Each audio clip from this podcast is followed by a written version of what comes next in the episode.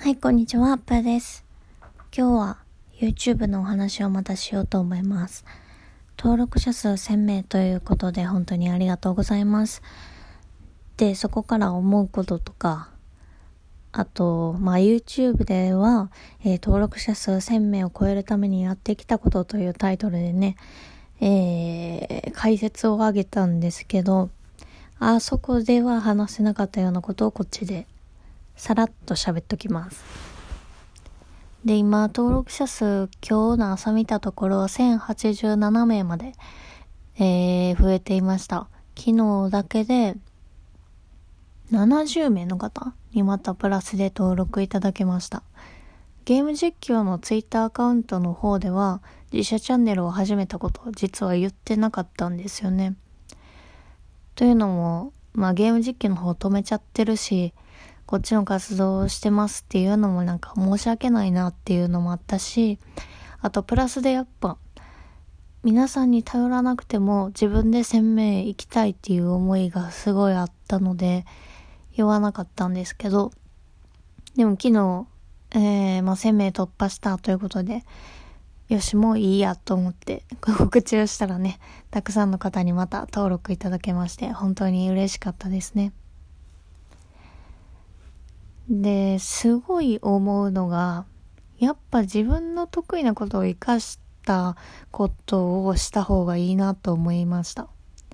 私はもともとゲーム実況の方でも、なん、なんやろうな、なんか一つのことにすごい詳しくなって、で、それを、まあ、解説をしてたんですよね。なんかゲームの攻略系とか、新着情報とか、そういう時が一番伸びてたんですよ。ゲーム実況をアドリブでなんかめっちゃ面白くするみたいな才能は、まあ残念ながら持ち合わせていないなっていうのはすごいね、感じてたんですよ。で、ストレングスファインダーという強みの診断テストで自分の強みも弱みも全部知ったわけですよ。で、その中にコミュニケーションっていう能力があって、それこそ、なんやろうな、何か起こった時にすぐ反応できる、なんて言ったらいいんやろうな、ほんまリアクション的なところ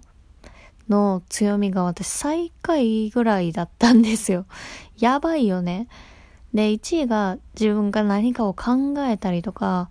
考えたことを結びつけたりとか、だから本当は思考系が結局強くて、あ、そっちなんや、みたいな。もうなんか、自分でも気づいてたんですよ。トップの YouTuber と私は何が違うんだろうっていうのをすごい考えてて。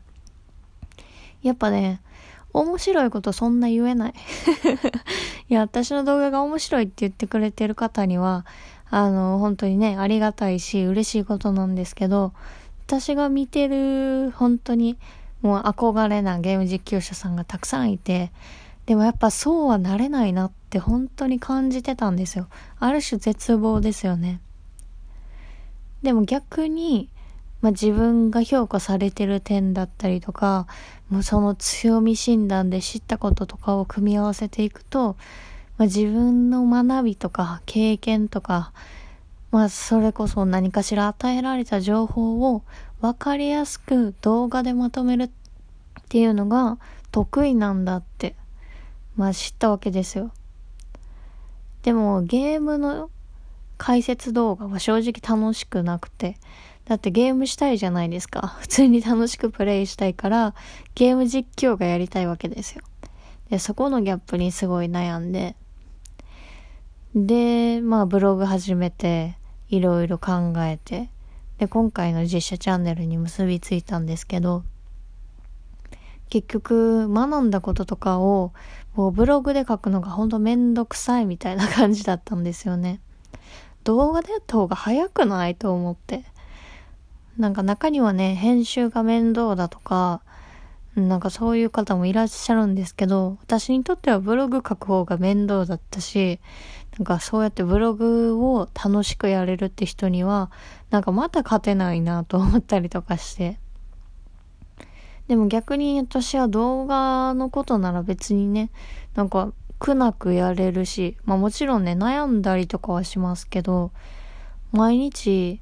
なんか、そののめり込んでやれちゃうことなので、あ、こっちなのかなと思って。で、まあ、やってみて。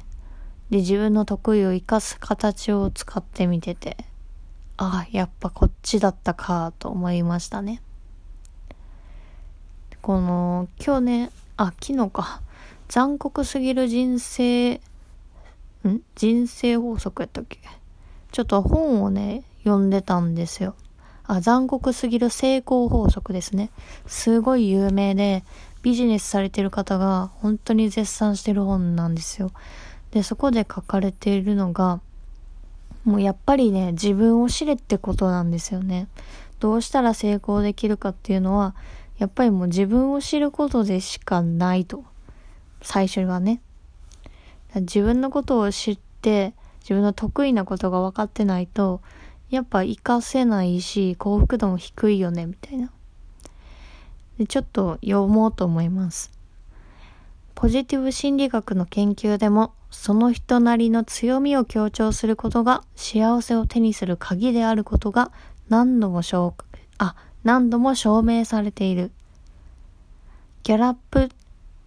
ギャラップ調査でも日常生活で自分が得意なことに費やす時間が多ければ多いほどストレスが軽減されよく笑い周りから敬意を払われているとより強く感じると表明されているいやー本当にそう思うって感じですなんかね自分の好きなことしてたら幸せだって昔は思ってたんですよ。それこそゲームしてたら幸せだとか。でも、実際は違って、好きなことしてるだけじゃ満たされないし、評価も受けないから楽しくないんですよ。評価を受けないっていうのは結局、あのー、お金にもつながらないから、そっちが気になっちゃうみたいな。好きなことやってる余裕ねえよみたいな感じになってきて、なんて言ったらいいんかな。うーん、生活費どうしようとか、なんかそっちの悩みが尽きないんですよね。でも今得意を活かして、まあやりたいことやってるので、なんかそんなにね、あ、これあんま伸びなかったなって思うものがあっても、結構コメントでは、もうすごいわかりやすかったですとか、本当に感動しましたとか、なんかそういう風に言ってくださる方がいるので、今評価受けてなくても、いずれこの動画またたくさんの方に見てもらえるんちゃうかなとか、なんかそんな感じの意識もあったりして、全く不安もないし、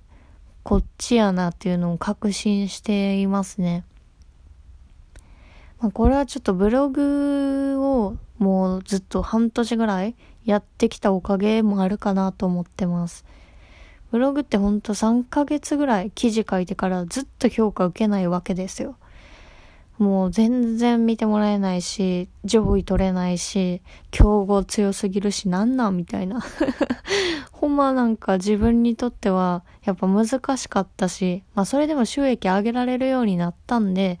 いいっちゃいいんですけど、自分にとってはやっぱ難しかったなと思ったりとか、非効率だなって感じる部分もあったりとか、でも、その経験がすごい今生きてて、なんか、ああ、今回これあんま伸びなかったかって思っても、まあ、いずれ上位取れたら伸びてくるやろ、みたいなね、感じに思ったりとかして、なんか全然怖いと思ってないですね。その状況も危ないのかもしれないですけど、ね、なんかそう思ったりします。で、たんまになんかバズって、めっちゃ見られるやんみたいな動画ができて、なんでやみたいな。一応ね、検索キーワードは全部狙ってるんで、あの、全部同じようにやってるんですけど、たまになんかバズるんですよね。なんやろうね。あれはほんと不思議ですね。関連動画にいっぱい、まあ実際出てたりとかもしてたみたいなんですけど、バズの原因はちょっとわかんねえみたいな。実際あの、YouTuber の方とお会いして話した時も、なんでかわからないけど、急にその動画だけずっと見られるようになりましたって言ってて、その時間が経ってから見られるようになったとかじゃなくて、上げてから3日ぐらいはずっとそのバズみたいなのが続いてたっておっしゃってて、へえと思って。で、自分にもその現象が起きた時に、本当になんでかわからへんみたいな。なんか評価してくれたなんでやみたいな。いや、YouTube は本当わかんないですね。ゲーム実況では全然起きたことがないようなことがいろいろ起きてて、YouTube って本当面白いなと思ったりとか、あと私が参入し始めた2年前と比べても視聴者の数が増えてるんじゃないかなって感じたりもしました。まあちょっとこれはわかんないんですけど、うーん、なんやろうな。伸びるスピードとかそういうのを見てて、なんか今までよりやっぱたくさんの方が見るようになったんかなと思ったりもしましたね。もともとはね、そんな YouTube をめっちゃ見るって人少なかったですけど、最近はね、そういうの見なかった友達もなんか見るようになったって言ってたりとかもしたし、全然今から始めても問題ないんちゃうかなと思ったりしましたね。まあもちろん大変ですし、そのゲーム実況とかってなってくると、ほんとレッドオーシャンで、もうやる人ほんま多いし、きついと思うんですけど、でもまあ楽しく趣味でやる分には全く問題ないと思うし、まあ本気で伸ばしたいっていうのであれば、まあその、自分が楽しいかは別として、なんやろ、解説系とかね、配信とかいろいろやってたら、まあ、伸びる手段は全然あるやろうなと思ったりとか、なんかいろいろ感じましたね。まあそんなわけで、どうしようかな。次の目標2000人今月中とか高いかな ちょっと頑張ってみようと思います。引き続きどうぞよろしくお願いします。ではまた。